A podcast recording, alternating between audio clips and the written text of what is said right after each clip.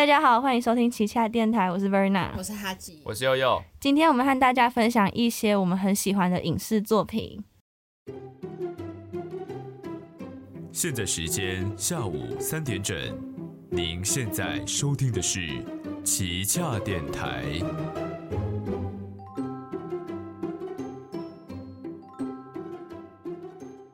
我们三个作为传播学系的学生，我们都很喜欢看电影、看影集，但是因为有点太爱看，看太多，可是又很想分享，但也不想要去经营部落格，所以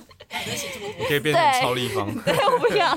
我们趁这机会和大家分享一下，我们从以前到现在真的很喜欢的几部作品。嗯，好，那谁先？那就是悠悠先好了。好，我先，因为我只有一部，我快速讲一下好了。就是我很喜欢一部电影，叫做《银翼杀手二零七七》，它好像哎二零多少啊？我记得它有两个版本，但是我比较喜欢是新的版本，就是 Ryan Gosling 演的那个版本。然后我简单讲一下剧情，反正就是它设定在一个遥远的未来，就是人类没有灭亡，然后它是一个资本主义扩大到极限的一个未来。通常这类型的设定会被叫做一个分类叫 Cyberpunk，就是。呃，我就先讲一下这个风格就好，就是风呃，cyberpunk 这个风格，它其实主要的核心是在讲说，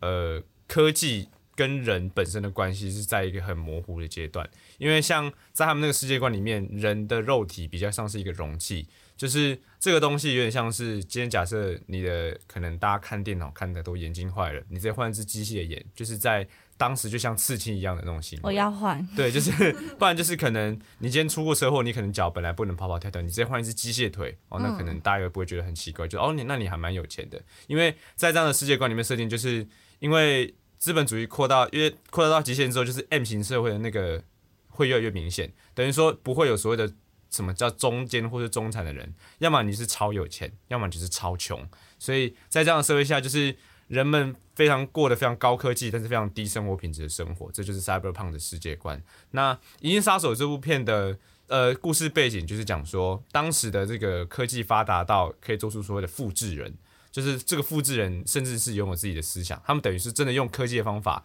诞生出了一个人出来。那这样的一个人，所有的复制人在好像是左眼的眼球还是右眼眼球。你往右看的时候，你的眼球后面会又会有一个编码，代表你就是复制人，所以跟你长一样哦，一模一样，你完全看不出差别，你甚至跟他讲话你也认不出来哦。那这些复制人是被作为工具使用，就是复制人的功能可能是他可能有相关一些看探勘呐，或者是像他们当时有警察，警察部门里面有一个就是复制人。那因为复制人本身他们被设计成就是真的跟人一模一样，只是他就是被复制出来的，所以。你被人被当工具使用的时候，多少都会有点反抗心理，嗯，所以他们要接受一个叫做基准水平测试，就是这些为人类服务的机器人要定期去做一个这样的测试，就是测试你有没有情感，你一被发现你有情感，就要马上被销毁，所以等于说他们会叫你重复，你们可能他可能会叫你重复一些很没有，以前面会先叫你重复一些智慧，就是可能。呃，什么白色巨塔有一座喷泉？你要讲说白色巨塔好像绕口令。对对对对，然后他他他就他就要看你瞳孔的反应，然后他就讲说，呃，我很渴望想要被人爱的感觉，确认。然后然后你就要想说，我很渴我很渴望什么被人爱的感觉，确认。说如果我被别人排挤的时候，我会感到伤心，确认。然后就会跟他讲，就是讲一些会，就是你知道我讲这些话可能就是你有产生情绪的话，他要发现你的瞳孔有放大缩小，或是你的生命体征有任何的。移动，他就说你好像有点偏离基准。那如果你产生出很严重的情绪反应，他你就会直接被销毁。就是这些复制人要定期去接受这个所谓的水平基准测试，要确保他们是无情感的机器这样子。那呃，这故事主角他就是这个在纽约市的诶洛杉矶吧，反正忘记哪里，就是未来美国一个地方，反正已经长得不像我现在的世界。然后他是这个地方的警察，复制人警察。然后他。在他的工作就是所谓的复制人猎人，就是要去猎杀这些政府规定要去猎杀这些复制人这样子。那很多复制人就是这些复制人都是有感情嘛，可能自己在荒郊野外盖个小木屋，然后可能跟某个人类有一个正常的家庭生活，然后一跑来这边，他就是他就是我是查他警察，他一直要就完了，他是要猎杀他的。嗯，然后通常他在这部片猎杀第一个目标讲说猎杀自己同类的感觉怎么样？然后他讲说这就是我工作一部分，这样之类的。但是这个警察他意外发现一个秘密，就是复制人好像可以生小孩，就是因为过去复制人没有反抗意识，就是因为他们认为复制人跟人类最大差别就是复制人不具有生殖能力。嗯。但他们发现有一个复制人怀孕了，然后他们就想，然后所以变成是那个警察本身算是第一线接触到这个情报的人，嗯，然后他本身的工作能力又很强，所以上级决定通常会讲，你看到这个秘密就是把你销毁。可是他们会发现这个机器人很强，这复制人很强，然后再加上他的水平基准测验一直都很优秀，所以他们就说好，那你现在就是这个这现在有点像这个计划的秘密执行人，然后他要去解决这起事件这样。然后他就在解决的过程中，呃，以下就是爆雷了。我觉得这部片很久了，所以我觉得没有什么爆雷问题。就是有兴趣的人可以，怕的人可以往后跳，嗯跳个五分钟，跳跳一下。我会，我到时候我们回去剪的时候再讲。反正就是简单讲，就反正就是他们发现这个复制人，他在搜查的过程中发现自己好像不是复制人，就是他发现他的的他的基因序列。因为他一直因为每个复制人都会有一有一个记忆，就是他有个记忆，就是他在小时候在工厂里面被一群人霸凌，然后他把他一个很珍藏的木马，因为木头在当时的社会是一个非常珍贵的资源，因为树木已经几乎消失了，所以所有东西都是金属跟塑胶做的，所以你有任何的木头制品都是非常价值连城的东西。啊。然后他就一直记得他小时候有一个小木马，就是握在手上那种小玩偶，然后他当时很珍贵它，然后但是被是在逃跑，在从一群恶霸手中逃跑的时候，他把它藏到一个锅炉的下方，但因为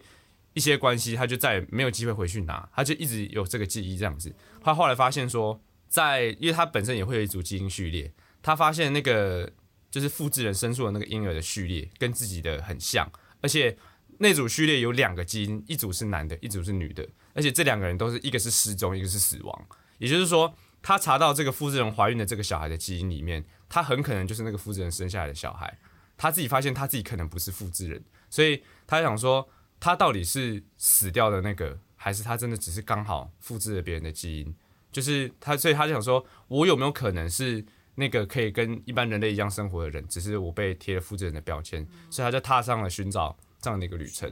对，寻根者，反正是后来，呃，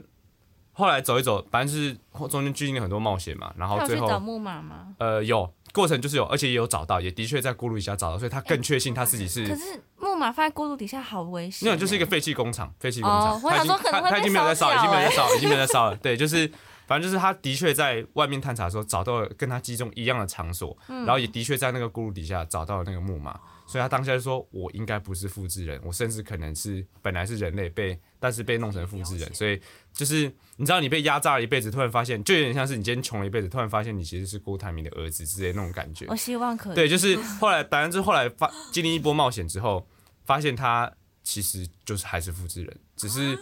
呃，他刚就是就是就是那个，而而且因为他们有一个叫记忆制造所，就是有一个叫记忆制造师的人，他得了一种绝症，就是只要碰到外面的空气，就会因为他免疫系统几乎是零，所以他生活在一个无菌泡泡厂里面做他的工作这样，然后他发现呃。他才是那个被复制人生下来的基因，因为那个记忆复造记忆制造师跟他有一样的记忆，其实是因为每个复制人一定会被植入一段记忆，所以其实他的记忆是那个制造师的回忆，天哪！但是他一直以为是他自己的，啊然后然后后来反正就是因为他为了要救，因为他后来有找他老，因为他老爸躲在那个核核战的那个废墟里面生活，然后他就找他就说，我好像找到。就是你好像是我老爸，他说我不记得我生的是儿子，我生的应该是女儿。然后他就在这边发现感觉好像怪怪的，然后后来带就是反正就是最后就是成功带着他老爸到了那个记忆制造所，让他们父女可以相认。然后他因为自己在过程中护送他中枪，然后就直接死在外面的阶梯上。可是他所以就是复制人他欸是他最终发现他其实不是人类，就复制人会死啊，跟人类一样，就是他 Oh 失血就是跟人类一样，反正就是他整趟过程就是在寻找自己的存在意义，然后本来以为自己是人类，可以翻转他过去的悲惨人生，然后甚至护送了别人的老爸到了他女儿的住所之后，自己中枪，然后身亡，就死在外面的阶那。记忆制造师到底要干嘛？呃，记忆制造师就是要去，因为复制人没有记忆的话，他会混乱，所以他会强迫，他会负责制造记忆出来。所以他就是像一个编剧嘛，嗯，对他算一个编，他帮别人编写记忆，哎、他可以很好玩欸。对，就是而且你甚至会完全相信，就这是你的记忆，就是记忆制造师。而且其实像那个复制人，他其实他里面有一个叫做，我真的忘记他细节，但是但呃，他的里面也就是有他的女朋友吧，就是一个嗯 AI，、然后这个 AI 本身是本来只能在家里面就是全息投影跟他互动，这样就可能跟他讲说，哎、今天怎么样，工作很累啊，干嘛这样，就是他的一个小陪伴。然后他有一次就是他们的他自己定的结婚周年的时候，他送了一个吸带式的全向投影，就是他可以把它带出门一起玩这样子。然后反正就是因为呃，这个人工智能它其实也是思考能力的，然后他就觉得自己一直没有办法跟就是 Ryan Gosling 演的这个角色有实际上的互动，所以他后来就是叫了一个妓女，然后把他自己的全息投影完全复制在妓女身上，就是那个妓女看起来完全就是他的那个老婆的样子，然后跟他互动这样子，但他发现他还是没有很开心，反而是他跟他出去的时候。他这个复制人他会很开心，这样子。哎可是复制人不是不能有情感产生，所以他就是，所以他才因为，就是他可以展现出，他可以展现出愉悦，但他不能表现出爱。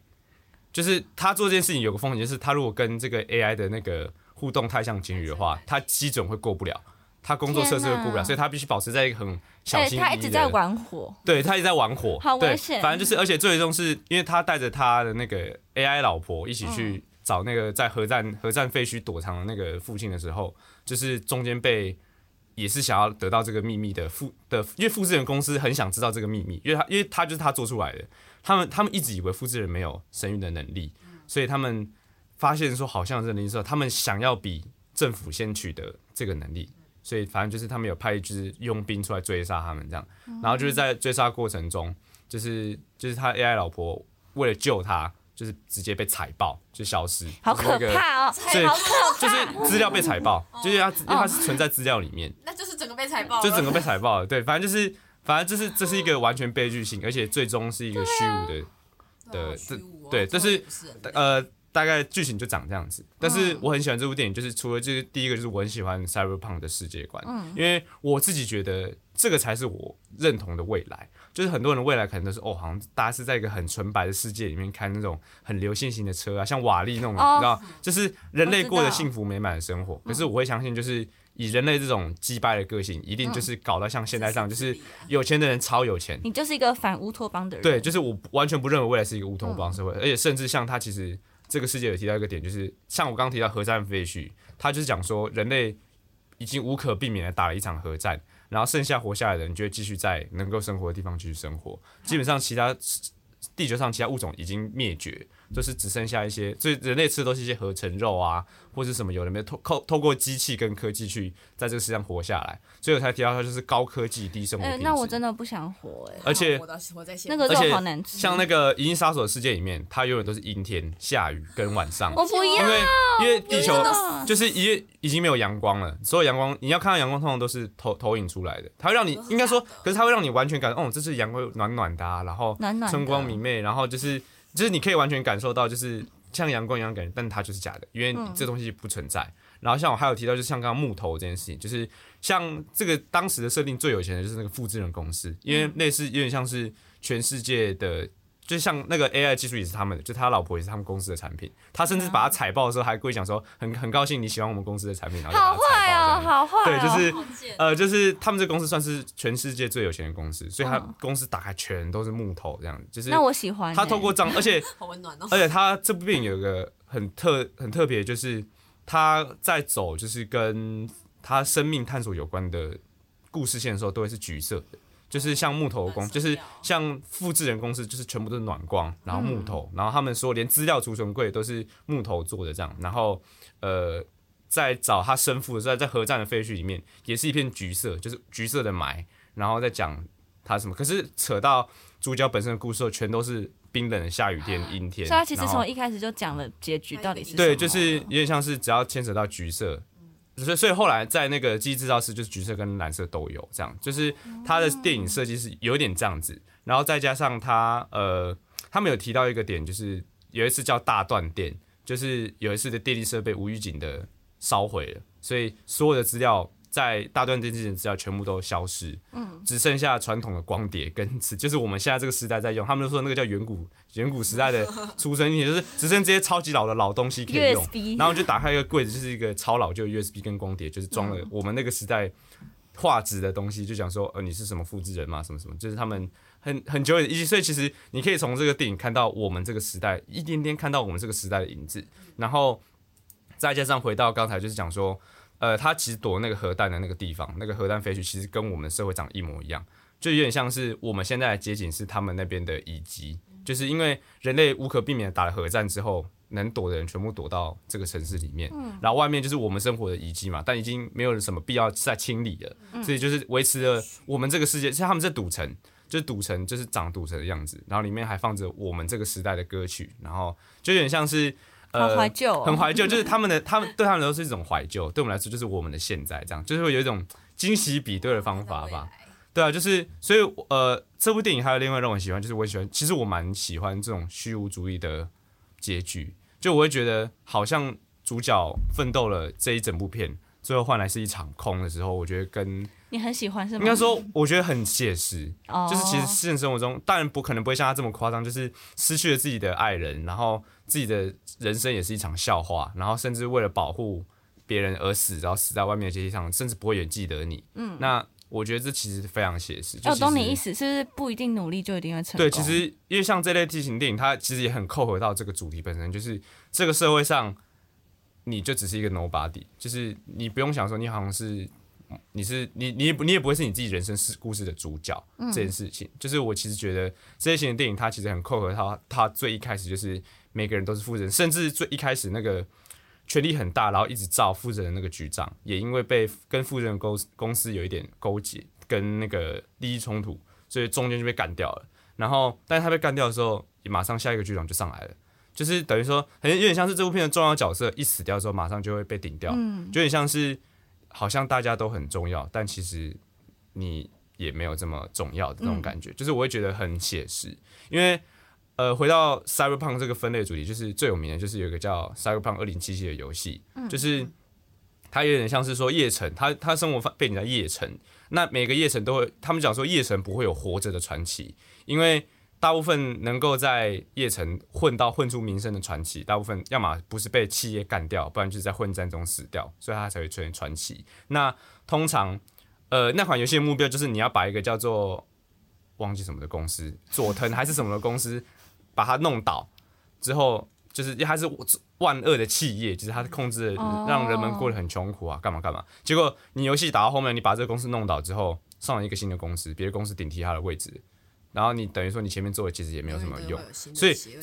对，所以我会觉得说这类型的作品其实很跳脱出了过去剧本的一个思维，就是好像主角在有一个所谓的尝试失败循环嘛，就是你在过程中遇到很多挫折跟。尝试失败，然后好不容易好像达到终点之后，发现终点是一场空，就是其实你前面做这一些都是白忙。这种事情的时候，其实我觉得它很跳脱出整个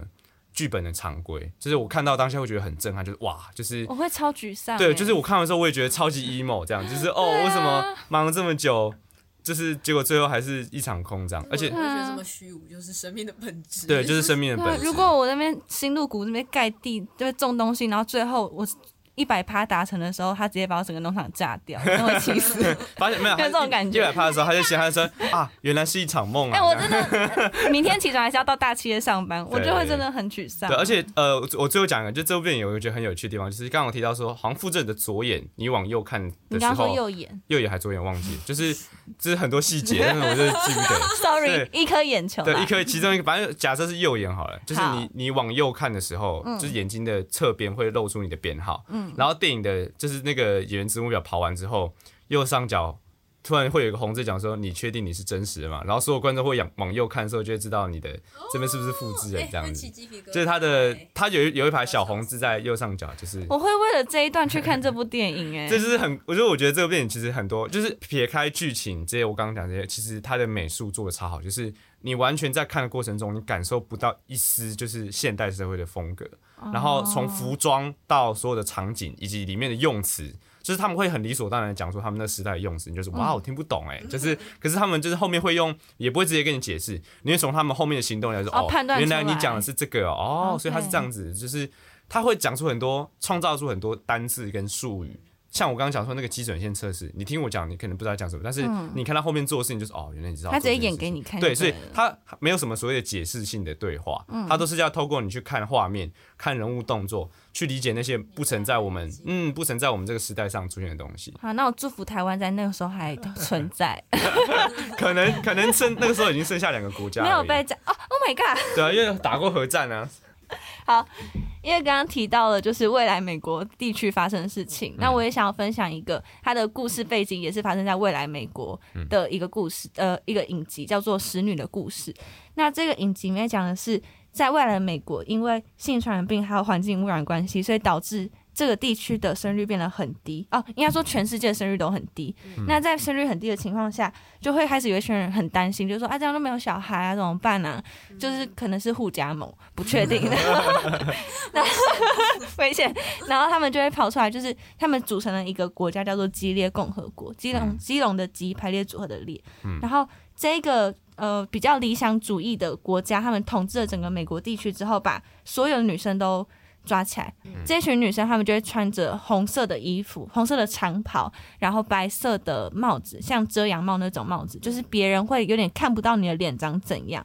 那这些使女她们就是会被呃送到那种他们叫大主教。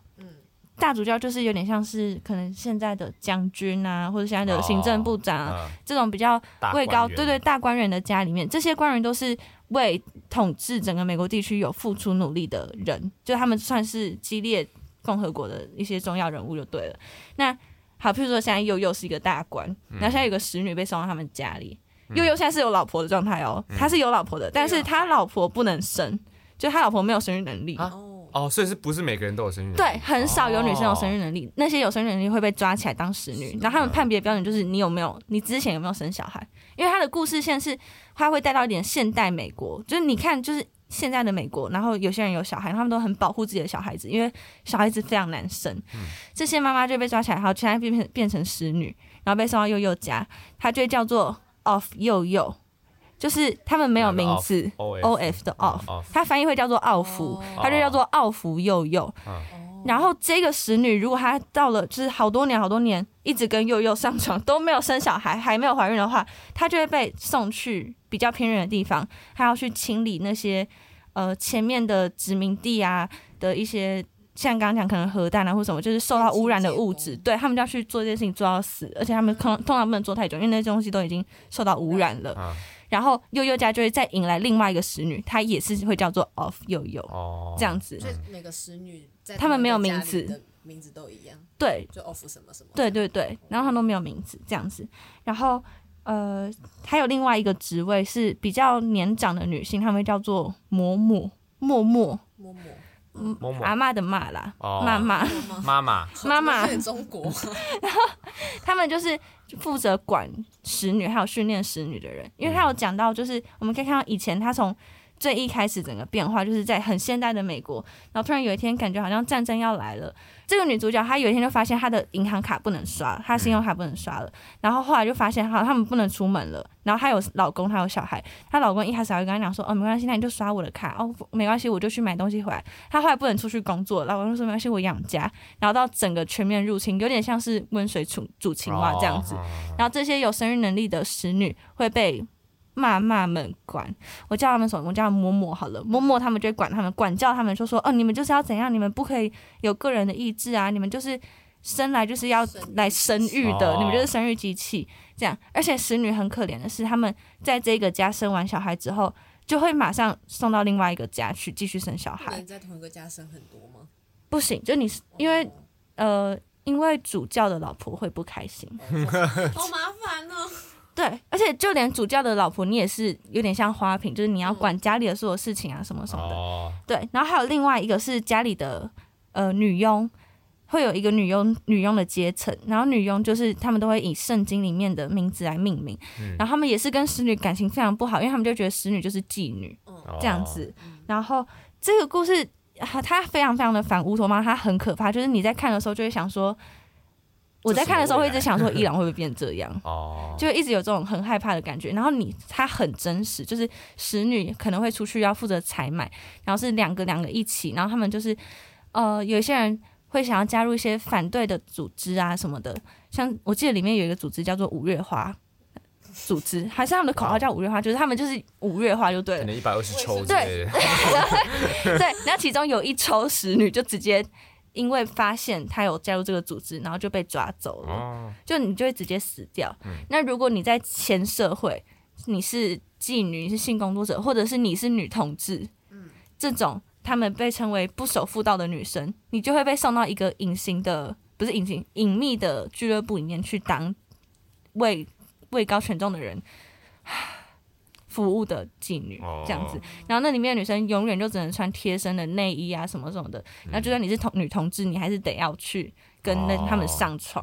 什么什么的，就是一个非常非常恐怖。然后我在看的时候，就会一直觉得天哪，我不要。你会觉得未来会变这样吗？呃，我觉得有一些集权地区 maybe 会变成这样，但是因为他也是在讲说，他是一个美国、欸，就是它的设定是美国被一个政权统治之后变成这样子，你就觉得很冲击，在一个我自己会觉得这类型的东西，其实它有点架空架空历史吧，就是它假设是点，出我自己觉得合理解释，这个激烈共和国它本身有超过现在所有国家的武力，它才有办法就是无视其他人，因为你你怎么可能在国际社会做出这种事情然后？他们是一个宗教啦，他们有一个宗教，对，所以我会觉得说，他们一定有什么是可以，就是他有一个东西是可以控制全世界，嗯或者是有一个超越全世界所有武力的武力，而且是全世界大家联合起来还打不赢的那种就外星人等级，他做做到这件事情，我觉得就是有可能。所以他，我觉得你讲的这个其实我觉得比较偏架空吧，就是他的至少在近百年内不太可能。你说超过百年，我不我不能说定，但我觉得近百年内不可能。对啊，我觉得最可怕的是他描写那个真的超级生动，就是你感觉就跟你的早晨一样，就是你在那边看电视，哦你要出门，结果你去买东西的时候发现不能来配，啊，然后是所有女生都不能来配，嗯然后慢慢一步一步的到现在，然后你被抓去做使嗯女，你必须要生小孩，而且你的小孩被抓走，你的小孩要被抓走送到那些长官的家里当他们的小孩，哦，这样子，嗯，所以真的很恐怖。然后这个故事主要是在讲这个女使女要逃跑，因为其他国家还是很正常的东西，她他们要逃到加拿大，啊。所以他们要逃。加拿大好和平哦！我们每个 每次美国发生灾难，大家都想去加拿大，而且不是往墨西哥哦，是加拿大。我在看这部影集之前有看过他的原著小说，他原著小说没有写到逃跑啊什么什么，他有点像是在描写现状，所以影集有点像是小说的延伸吧，因为他拍了好几季了，所以我觉得如果你们很有兴趣，可是不确定要不要看，因为它不是在 Netflix 上面，它是在 HBO 上面，你不确定，你可以先去看书，如果你看了书你很喜欢，你再去看，嗯。看影集真的还不错哦，好，推荐给你们。好，那在就是两部我觉得偏沉重的片之后呢，我想要推荐一部是偏比较温暖的剧，这样。然后它是一部日本的剧，叫做《喜剧开场》，你们有听过吗？没有，但听片名就很温暖。听起来很喜剧，你们都没听过？没听过这个我没好听过他他的主演是那个菅田将晖。啊，嗯这么大咖的，对啊，对啊，他好吧是主，角。那我不知道这是很久以前。的片吗？不知道。哎，没菅有啊田是？二零二一。菅田是演假面骑士出道那个。对啊，对啊，对啊。哎，你知道他？哦我知道，嗯对啊。我超喜欢他，我 是因为他才去看的。然后哦，那我就稍微介绍一下这部片，就是这部片，你们知道日本很有名的短剧吗？就是他们很多喜剧的有点像相声慢段子对对，有点像漫才那样。嗯然后，然后他们就是主角就是三个从高中开始就一起一起组成了一个呃喜剧团体嗯的三个男生这样，对三人组。然后他们的团体叫做马克白，嗯然后好特别。对，然后他们就是嗯，他们从高中成立到就是故事描写的是他们。呃，大概应该是三十岁、三十岁、三十几岁左右的年纪，就是他们已经成立这个团体十年左右了。哦，对，可是这个团体还是没有什么很大的起色，就是他们不是特别的红，嗯然后他们只能很勉强，就是可能还要去打一些零工，加这个团体才可以维生这样子。天哪！对，然后就是有点在描写说他们这三个人各自的一些嗯心路历程，还有他们就是，然后其实这个这个影集的最后其实是他们解散了。就其其实从就是节目的很一开始，他们就是在讨论要不要解散，然后他们的就一直挣扎啊，就是在想到底要不要，然后又很舍不得这样，我听到这里笑不出来。最后就是解散了。可是整个过程就很温馨，哦，对，然后我我觉得可以大概介绍一下他们三个各自的背景，这样就是金田将会演的那个人叫做春斗，然后他是有点像是这个团体的发起人这样子，然后他就是他比较嗯。他他跟其他两个人相较起来是比较没有后顾之忧的在经营这个团体，因为他们家就是嗯、很有钱，不是也没有很有钱，就是他有一个比较有成就的哥哥，然后所以他爸妈就比较没有在管他要做什么这样子。哦，，对，但是他哥哥后来又其实就是因为一些事情，然后变成加入邪教，然后整个人生人生就是就是堕落了这样子。哦，然后，嗯，反正他相较起来就是比较没有后顾之忧，然后所以他也是最不想要解散的那个。嗯对。然后另外一个人叫做顺泰，顺泰的话是他高中的时候就是一个电竞选手的全国冠军，嗯这样，然后就获得了好像一百万还多少吧，然后就是高中就买车这样子，嗯然后但是他虽然。就好像很厉害啊，但是他其实人生就是很空虚这样，嗯因为一些家庭的因素，然后对他来说，他的人生的意义就是这个团体。啊天哪，对，就是对他来说，这个团体解散了的话，他就是无什么都无依无没有了靠的感觉，就好像，就他是一个心思比较细腻的人，他就会想说，哦解散了的话，我是不是我跟这两个人的友情也会跟着就是不好像会就没有啦了这样子。然后另外一个人是润平，润平的话就是一个比较，我觉得是这三个里面最搞笑的角色，但是他有时候是用搞笑在掩饰他的一些情绪，这样子。嗯就是那种人。然后他每一集，他好像总共才十集左右吧。然后他每一集的开头都是一出他们想出来的短剧，这样哦，哦对。然后那个短剧会跟这一集的内容是有所关联的，哦，就是你会。你一开始看到那个短剧，你就想说在演什么，完全莫名其妙看不懂。但是你慢慢看这一集的剧情，你就会知道，哦，原来他这个剧情是在隐喻一些，就是他们角色之间发生的事情，这样子，就其实还蛮有趣的。然后这集的女主角是有村架纯，不知道你们知不知道？嗯我知道，对对，有村架纯。然后她饰演的是一个呃家庭餐厅的女的员工这样子，然后她会知道马克白这个团体，是因为马克白这个团体在每每个礼拜三的晚上都会去那个家庭餐厅想段子，然后想哦想想段子，我也是表演，我以为是想表演对想段子，然嗯后然后因为那个女主角就是她在以前的职场，她以前是一个蛮成功的上班族这样，嗯然后就在以前的职场遭受职场霸凌，所以有很长一段时间的低潮。然后就是知道了马克白这个团体，然后去看他们的表演啊，然后认识他们，然后最后发现他哎、其实他们就住在他的隔壁这样，嗯。然后就每天观察他们三个人的生活，其实有点点像变态，其实有点变态，对，但是就是变成了他的心灵支柱这样子。哦，所以这部戏其实就是在描述马马克白这个团体是怎么样，在每个人生命中是什么样的角色，然后是怎么样从就是是怎么样从就是讨论要解散啊这样子，然后每个人开始思考自己人生的意义，然后人生是需要什么这样子，嗯。然后还有怎么去跟自己人生中的问题和解，嗯然后你要怎么好跟难哦。对啊，你要怎么跟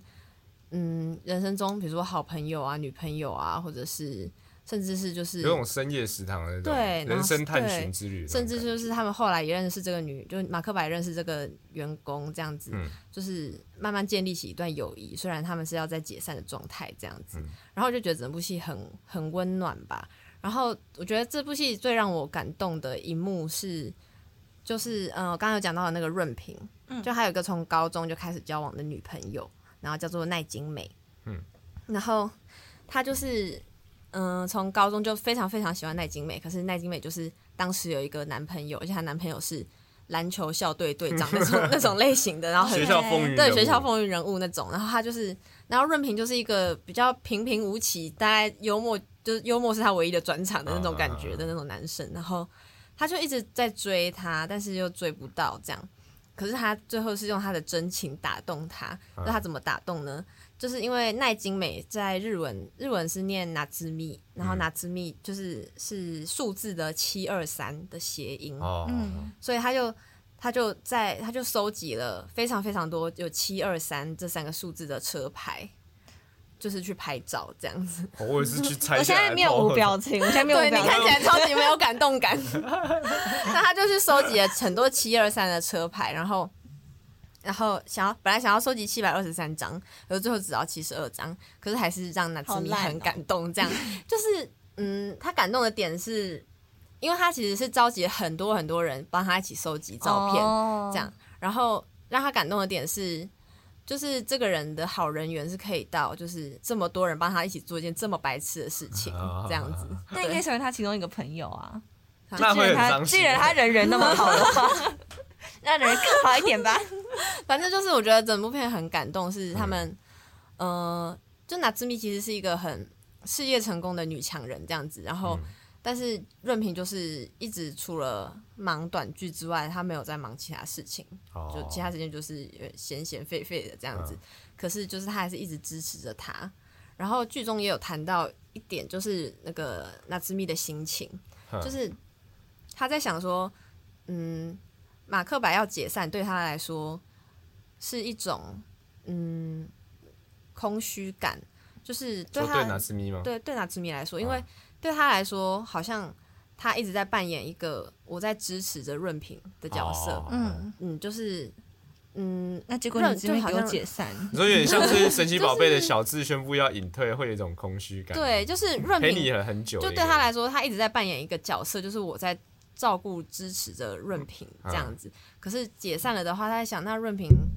就是我们是要结婚吗？还是润平是要去工作吗？那这样子，我的角色我又应该何去何从那种感觉？哦然后对他来说，马克白解散是意味着这样。嗯然后我就觉得，哇，就是一个团体的离合，就是对每个人的影响都很大。嗯然后就让我觉得很温暖，而且尤其是当这个团体时间久到，他是对对每个人的人生，就是有点像是他，你人生一直有这个东西在，他有一天嗯虽然可能不太起眼，或甚至有时候会给你一点困扰，可是他有一天的消失，会觉得哈没了哦，就是啊就是就是就是这样消失，就很很像什么，你你吃了十几年的早餐店，突然隔天宣布说哦我们不做了哦，就是身体因素，哦我觉得很难过，就是我吃了这么久对啊，真的说也没多好吃，但是就是哦不 而且我觉得很感人，还有很很感人的一点就是，就我刚刚不是说有一个那个电竞选手，他高中就买了辆车嘛，嗯。然后他就是那辆车就是一直陪着他们，一直去外县市哦表演啊这样子，然后就这样过了十十几年吧，然后变成一辆中古车这样，然后因为他们要解散了，然后那个电竞选手就也也决定把那个车卖掉，还是可以看呐。就是他想说有一个存款这样子，对，然后他就决定把车卖掉，然后他们就是三个人就一起在那边洗车啊，然后一边回忆说，哦，我们哪天哪哪一次去那个外县市，然后发生什么事情啊什么，然后他们就说啊，我我突然发现这辆车是我们马克牌第四个成员呢，然后就觉得超感动的，哦。超感人对，超级感人的。嗯，那我举手问一下，好，日本加油站不能洗车吗？我不知道哎、阿仔，可以吗我之前去过日本，他是在二卖二手车的那个，哦，好好，sorry，我想说可以直接跟剧无关，我以为是跟剧情对，有我以为是跟。剧情有关。我觉得日剧很喜欢拍这种，就是很偏温馨小小，我很喜欢。可是我觉得日本对于处理这种小故事处理的很好，但他们要拍到格局放大，我都觉得，老实讲，我觉得很多日本你要讲什么？么？呃，我想很多日本要电影批评什么？拍的真的很不好看。刚刚我们讲到好温馨的日剧，那我来分享另外一个我也觉得很温馨的一个，但是我没有看到它任何的平台上有，我是在哔哩哔哩上面看的。它叫做《想做料理的他和爱吃美食的他》，非常长，也可以翻作是想做饭的女人和想吃饭的女人。她就是武器小时候不要调哎、整。不是它，哦，它原本是漫画啦。哦，然后就是一个呃，她体两个女生，一个体体型偏瘦小，一个体型比较呃风雨。我知道哎、我看过他的很好看漫画，很好，对过他的漫，画，超级好看。就是他讲说，那个比较瘦的女生，她就是食量很小，可是她超级无敌对，她很爱做料料理，然后她是有那种经营 IG 会拍她的料理这样子上传。可是她的料理就是那种很小的便当，她就一直有一个梦想，是我好想要做超级无敌大大胃王吃的那种卤肉饭啊什么之类的。超巨大卤肉。对他有一天在搭搭电梯回家的时候，然后那个比较风雨的女生，她就一跟他一起进电梯，他有看到那个女生拿了好多好多的炸鸡、嗯要回家吃，他想说。哎、他还先问说你你要在家里要开派对哦？他说没有，这是我的晚餐。失礼，吃力就是哇，你今天家里很多人吗？对，然后他就回，他就想说回家就想说他可以吃这么多哎、我的天呐！他就一边想这件事情，他就做了超大一锅卤肉，嗯，然后他想说完蛋了，吃不完，他就去邀请那个女生来跟他一起吃饭，所以他们的模式就变成是那个女生会一直到他家去吃饭，但他会出那个食材的费用。然后日本人就是比较那那种很含蓄啊什么，所以你从一开始可以看到他就是非常害羞，就会说真的可以吃吗？那我要开始吃哦。然后吃完就说啊，这个是食材的对食材的费用，他还说啊不行不行，我本来就爱做菜。他说呃不能吃你这么多的东西什么。什么，就是从很含蓄到越来越熟，越来越熟。嗯。变好朋友。对，因为他们的个性就是纤细的那个的个性比较开朗一点点，然后呃比较风云的女生她就是比较闷一点点，然后最后就是她大概有八集左右吧，八到十集，然后每一集都会去吃东西啊，他们也会出去玩，然后吃东西，哦就是都是这种假日吃东西的桥段。嗯每一集东西看起来都超级无敌好吃，不要半夜看。我有一天半夜看，我就叫了永豆回吃，真的，所以看起来才好吃。然后最后他们俩就在一起了。哦，